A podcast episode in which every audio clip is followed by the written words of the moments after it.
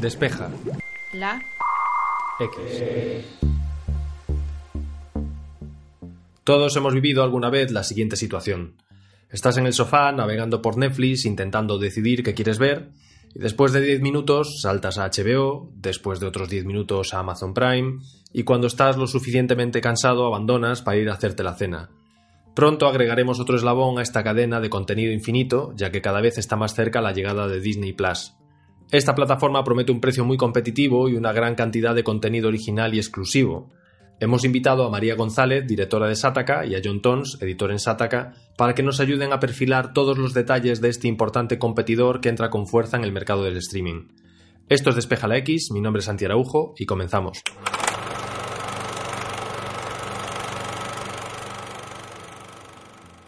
Todavía hay bastantes dudas sin resolver sobre Disney Plus, pero afortunadamente ya conocemos algunos datos importantes sobre este nuevo servicio. John Tons nos desvela sus características clave.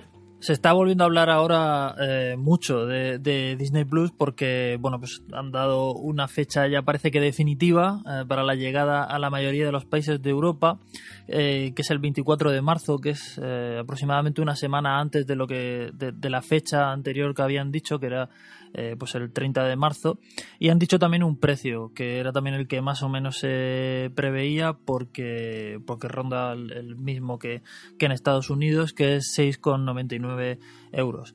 Han dado eh, unas cuantas eh, unas cuantas especificaciones eh, sobre las que también había dudas, como el tema de las, del número de, pantallas simultáneas que, que se va a poder ver, que van a ser cuatro pantallas porque había habido rumores de que en breve las grandes plataformas de, de streaming iban a, a poner coto a, esto para que la gente no hiciera pues lo típico de eh, compartir cuentas, pagarlas entre varias personas y tal. Lo que pasa es que bueno pues deben de haber hecho sus cálculos y han, han decidido que, cuatro pantallas está bien. También se ha, se ha dicho cuántos eh, cuántos dispositivos eh, van a van a poder descargarse material para verlo offline que va a ser pues una cantidad ilimitada de, descargas en 10 dispositivos para ver en 10 dispositivos distintos. Y finalmente también han dicho cuántos perfiles de usuario eh, eh, se, va a poder tener, que van a ser 7 eh, perfiles. Que esto a mí me parece interesante porque deja muy claro hasta qué punto e, es un objetivo prioritario de Disney que cada miembro de la familia tenga su propio perfil, lo cual tiene sentido para un, una plataforma tan, tan orientada a, pues a la familia completa y que cada, por ejemplo, si una familia tiene pues tres hijos, pues que cada uno de esos niños tenga su propia eh, su propia lista de favoritos, tenga las películas eh, a medias por, por determinados puntos y, demás. Esto lo demuestra pues, pues eso, con la, posibilidad de hasta siete perfiles de, de usuarios.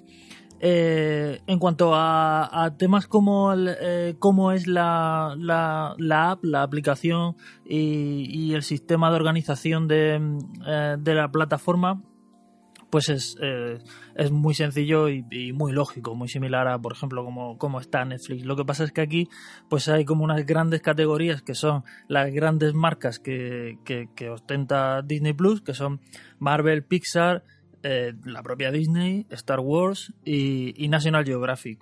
Y eso digamos que son como eh, eh, cinco grandes categorías a las que se puede acceder directamente desde la, desde la app. Y luego pues todo lo, lo, típico, las recomendaciones que, que, te hace el sistema según lo que, lo que ya has visto, lo que está trending, digamos, es decir, las novedades, lo que más ve la gente y por supuesto la categoría de eh, continuar eh, continuar los programas que tengas a medias y también hay un acceso directo a los a los originals a los eh, al material que solo está en, en Disney Plus es importante analizar qué escenario se encontrará Disney Plus cuando llegue a España el próximo 31 de marzo. Bueno, sobre la situación en España, yo creo que ya, ya conocemos un poco todos cuál es, ¿no? Pero a modo de resumen y muy rápido, en España tenemos a Netflix, que está como muy establecido, es el más conocido. Tenemos a Amazon Prime Video, que quizás el reto que ahora tiene por delante es saber que la gente, que la gente de Amazon que tiene Amazon Prime sepa que tiene este servicio gratis, ¿no? Por eso hay muchos anuncios que cuando tú entras a Amazon ves el anuncio de tienes Amazon Prime Video gratis, ¿no? Es como su gran reto porque están reforzando catálogo y lo cierto es que se están poniendo mucho las pilas. Está HBO, que solo está, es curioso porque solo está disponible en España y en los países nórdicos, así que la situación aquí es un poco distinta a la del resto de, Europa, ¿no? De Alemania, Francia, Reino Unido. Eh, también tenemos en el mercado español una, dos servicios que, son de aquí, que no, que no, son, no dan servicio fuera, ¿no? como pueden ser Filming y Movistar TV Plus, que sacó hace nada a Movistar. Eh, Sky España, seguro que muchos lo conocéis, el modo este eh, con modo catch-up de las principales cadenas de pago. Apple TV Plus acaba de llegar. Start Play, que solo se puede contratar en Apple TV con originales de la cadena Start, eh, Rakuten, que bueno, es el servicio de bajo demanda por suscripción, que ahora además eh, ofrece, contenidos gratuitos con anuncios, ¿no? Y bueno, los he dicho muy rápido, pero son ocho servicios, si no he contado mal, y faltan muchos otros. También falta, por ejemplo, Dazn, el servicio este especializado en deportes, y hay alguno más por ahí. Entonces, eh, Disney, bueno, llega con dos ventajas. Eh, tiene un precio atractivo, que es un precio bajo, y llega también con la marca de Disney. En contra, se va a encontrar con todo esto, ¿no? Un mercado bastante saturado y además que llega bastante más tarde que el resto. Eh, la gran incógnita, el catálogo, que esto como depende de país, del país, ¿no? Esto va país a país. tendremos que ver a ver cómo, cómo va. Disney no ha querido mostrar todas las cartas que tiene preparadas en la manga en cuanto a catálogo, pero ya hay confirmadas muchas producciones que seguramente conseguirán atraer a millones de espectadores. Es un poco complicado, por no decir imposible, eh, hablar del catálogo eh, definitivo a, día de hoy de, Disney Plus. Eh, hay muchas cosas que están claras que, que, van a estar, que son los, que son los originales, obviamente. Eh, con, de momento con The Mandalorian, que es, que es la serie del universo Star Wars eh, que, ha, que, ha arrasado en, el, en, Estados Unidos y que se ha convertido un poco en el abanderado hasta que empiecen a llegar los originals eh, derivados del universo Marvel, que van a llegar un par a finales de, de año, WandaVision y la serie del Halcón y de Soldado de Invierno, y que van a ser un poco pues, pues, pues los otros platos eh, fuertes del, canal. Además de eso, pues, pues hay otras hay otros originales como son pues eh, la serie de High School Musical, un documental de, de Jeff Goldblum para, eh, para National Geographic y una serie de Disney basada en, en el clásico de animación de, de La Dama y el Vagabundo más alguna otra cosilla más, como por ejemplo The Imagineering Story, que es una, un documental sobre los, sobre los parques Disney. Es decir, los originals es, es un poco el, eh, lo más representativo de, Disney Plus y lo que seguro que va a llegar. El resto de las cosas no se sabe. Se sabe que, que, pues por supuesto que todo lo que es películas Marvel, películas Star Wars y demás, ahora mismo están un poco repartidas por, por otros servicios, pero acabarán cuando acaben terminando los contratos que tienen con otras plataformas, pues acabarán yéndose a Disney Plus. Por ejemplo, ahora mismo en Netflix eh, y en Amazon Prime está la primera película de Iron Man. También en Netflix está eh, El Increíble Hulk. En Movistar tienen unas cuantas de, Marvel también. Thor Ragnarok, Los Vengadores, Ultron, la segunda y la tercera de Iron Man, el primer Vengador del Capitán América. Eh, pero todo esto mm, irá, acabará yendo, volviendo a, Disney Plus. Y y esto es un poco lo que, lo que se puede hablar del, eh, catálogo. Eh, si es si es suficiente o no, pues eso es, algo que tendremos eh, que ver con el tiempo. Pero lo que está claro es que lo, lo, fuerte de Disney Plus son los, los originales y eso es algo que va a compartir a nivel internacional. Las cifras de las plataformas de streaming en cuanto a usuarios, reproducciones, etc., suelen ser de infarto. Otras cifras no menos importantes son las que tienen que ver con el dinero. María nos cuenta la estrategia de Disney para conseguir beneficios con Disney Plus. Cuando hablamos de Disney Plus, yo creo que es un error tratarlo como si fuera un servicio independiente. Y me explico, ¿no? Netflix es un servicio que se dedica a vender suscripciones, ¿no? Es su negocio principal. De eso sacan dinero, al margen de que puedan hacer algo de publicidad y demás eh, product placement y demás. Ellos ganan dinero por suscripciones, es su servicio principal. Disney tiene un negocio distinto, ¿no? Y para muestra voy a comentaros rápidamente un poco los, datos del año fiscal de 2019, ¿vale? En este caso de ingresos, ¿vale? Eh, 26.225 millones de dólares la parte de parques de atracciones, entradas, alojamientos, merchandising, cruceros. Para que. 26.225, ¿vale?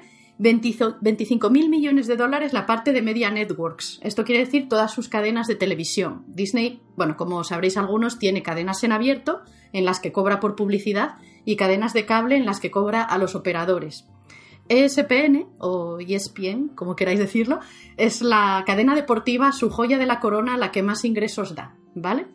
Recordar 26.000, 25.000 y paso a 11.000 millones de dólares, que es la parte del estudio, el estudio entertainment, que son las películas, taquilla y demás. Y luego casi 9.400 millones de dólares, la parte de, de cosas que van directas al consumidor y la parte de internacional, ¿no?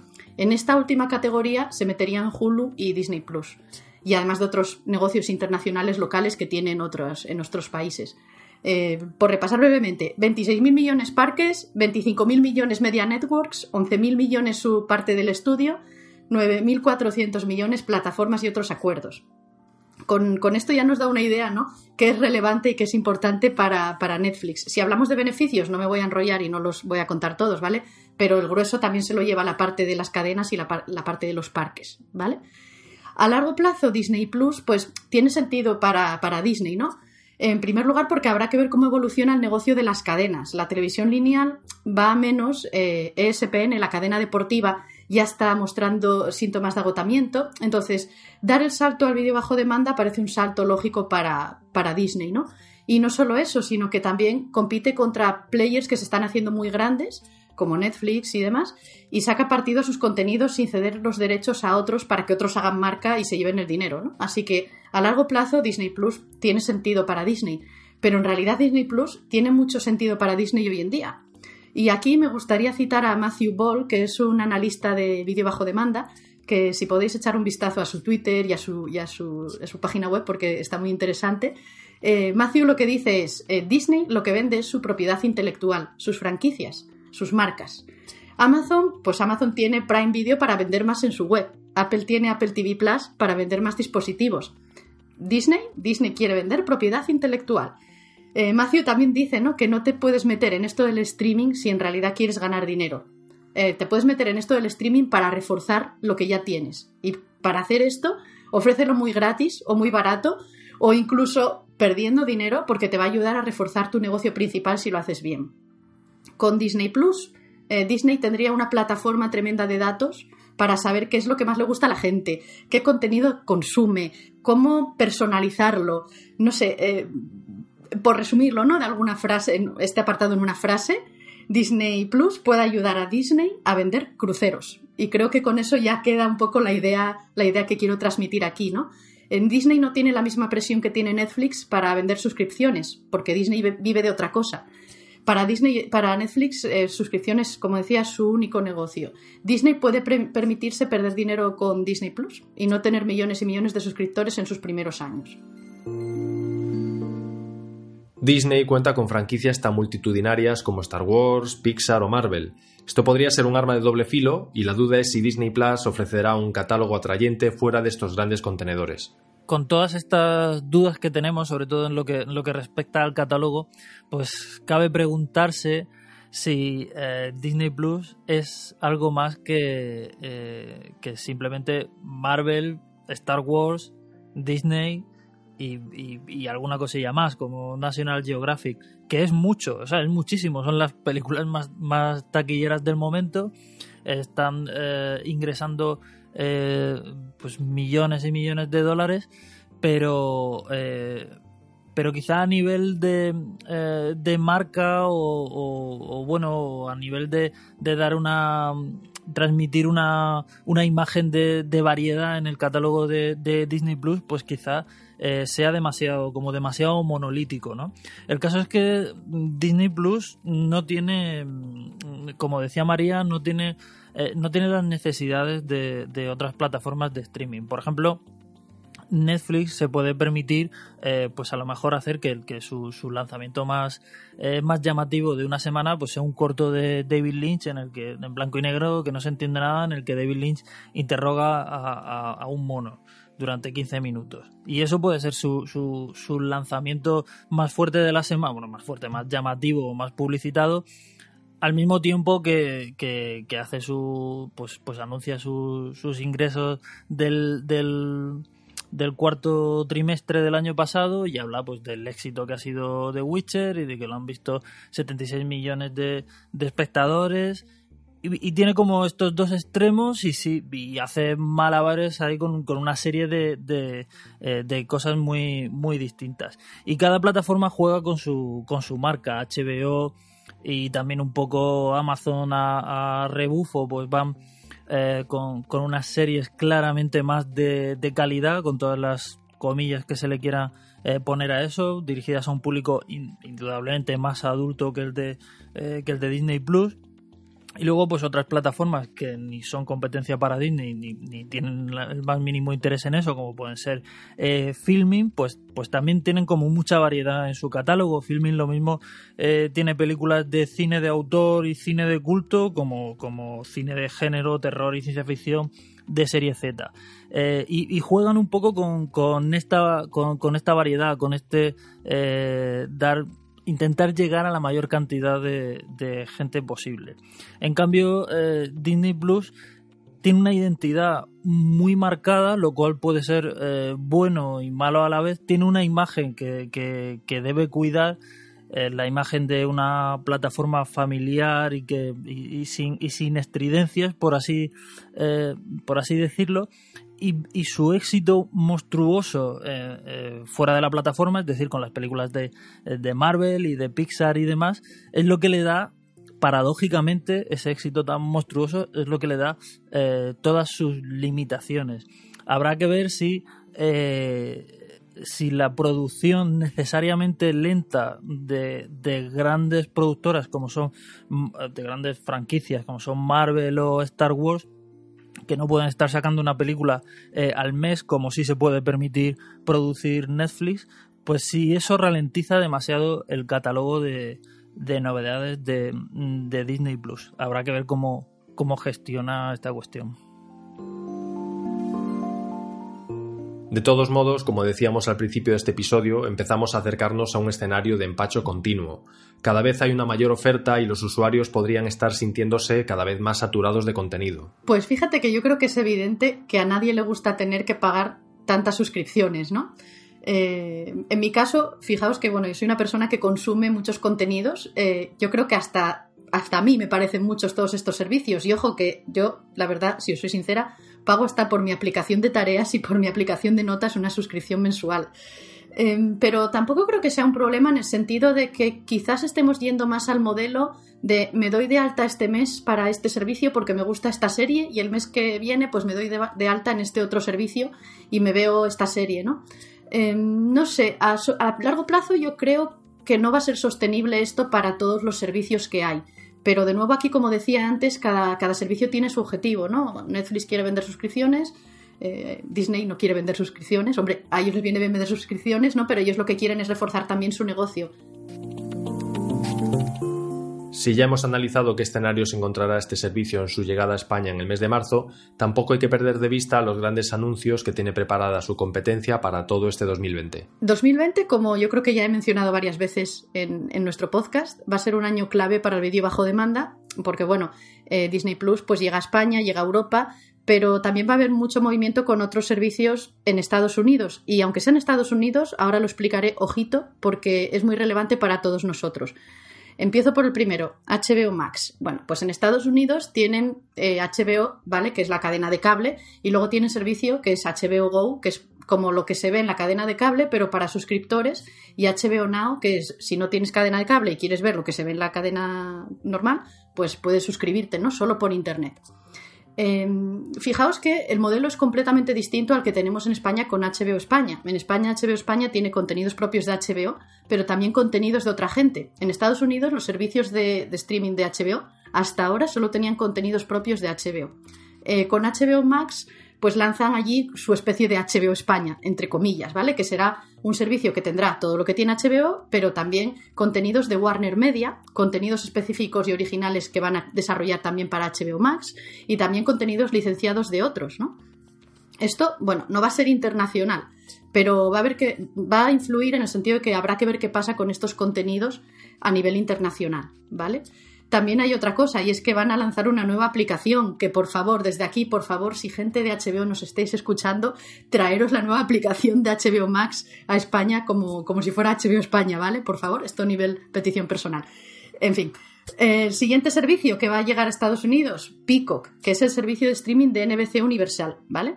Va a tener versión gratuita con anuncios, también va a tener versión de pago va a tener series originales, que ya os comenté que iba a tener eh, la serie de Twitter, de los inicios de Twitter, el reboot de Battlestar Galactica, el reboot de Punky Brewster, para los más nostálgicos.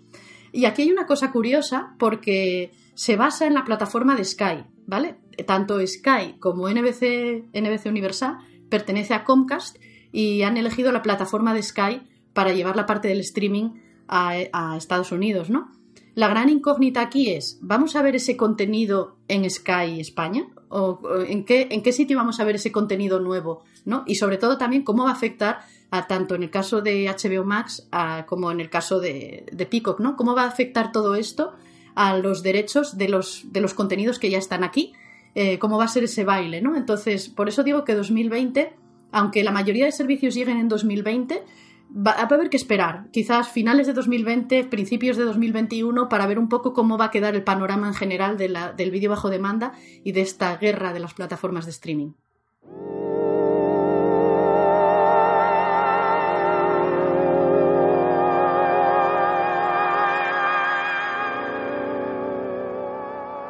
No podíamos anunciarlo hasta el día de hoy, pero Despeja la X formará parte de Disney Plus, y hemos creado una serie exclusiva en la que intentamos descifrar el idioma del pato Donald recurriendo a la clásica piedra de Rosetta y a Google Translator.